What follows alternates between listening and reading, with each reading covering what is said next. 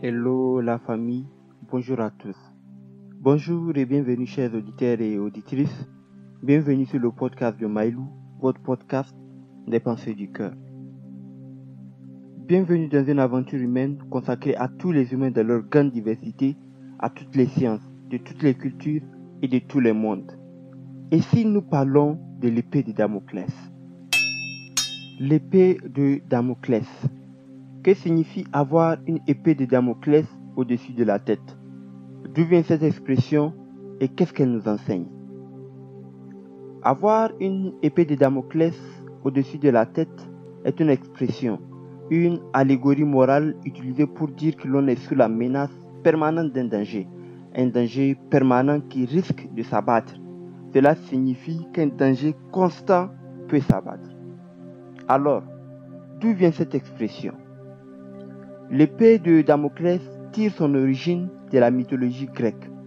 Il s'agit en l'occurrence de Damoclès, un orfèvre au service du roi Denis de Syracuse. Le roi Denis vivait dans un grand et riche château, bien gardé, fourmillant de soldats. Selon la mythologie grecque, Damoclès, le roi des orfèvres, ne cessait de flatter son maître, le roi Denis de Syracuse.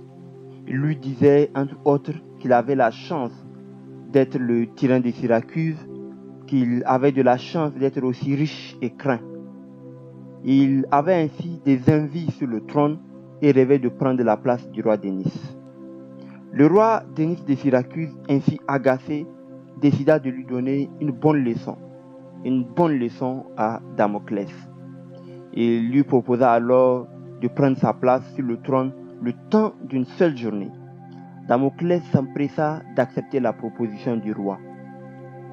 Alors que le festin battait son plein, Damoclès leva la tête et aperçut une épée retenue qu'avec un crin de cheval suspendu au-dessus de lui. Le roi montrait ainsi à Damoclès que sa place de roi possédait deux faces. Aussi puissant et bien né qu'il était, lui, le roi, était aussi sous le risque d'une mort pouvant frapper à tout moment, un danger permanent qui pouvait ainsi s'abattre sur le roi. L'expression avoir une épée de Damoclès au-dessus de la tête naissait ainsi.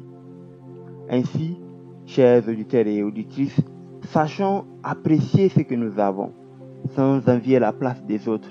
Et c'est ainsi que nous découvrirons notre place dans le monde. Merci. Atrevitt.